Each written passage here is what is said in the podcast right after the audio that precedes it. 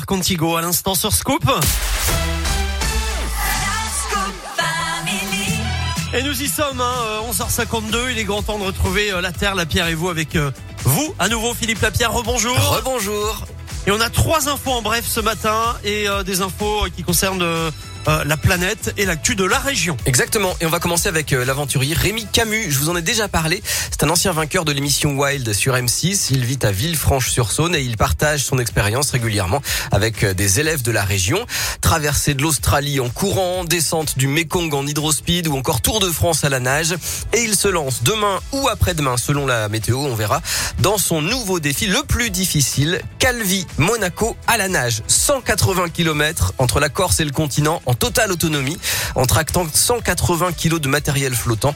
L'eau est rare et le climat se dérègle. Rémi Camus veut sensibiliser. Pendant ma traversée de l'Australie, j'ai découvert vraiment la rareté de l'eau. J'ai bu ma pisse dans le désert pour pas crever. Et ça, ça m'a vraiment perturbé. Je me suis dit, ah, c'est un truc de ouf parce que sur mes 100 jours de traversée, moi, ça m'a affecté et j'ai failli en mourir. Il y a sûrement des gens sur Terre qui doivent se battre pour avoir un accès à l'eau. Et c'est comme ça qu'est née vraiment cette notion de vouloir euh, essayer de sensibiliser encore et encore et de porter un message sur l'environnement. Et le défi servira aussi à collecter des infos scientifiques sur le stress en milieu hostile et sur les performances physiques extrêmes. On passe à la deuxième info, oui. On parlait ce matin sur Radio Scoop de l'action en justice qui vient d'être lancée dans l'affaire des polluants éternels. Eh bien, ne manquez pas la nouvelle enquête choc sur ce scandale sanitaire, un poison en héritage. Documentaire inédit sur la pollution au perfluoré au sud de Lyon. Reportage dispo dès maintenant sur France.tv. Et puis, demain mercredi, sur France 3 Auvergne-Rhône-Alpes à 23h05.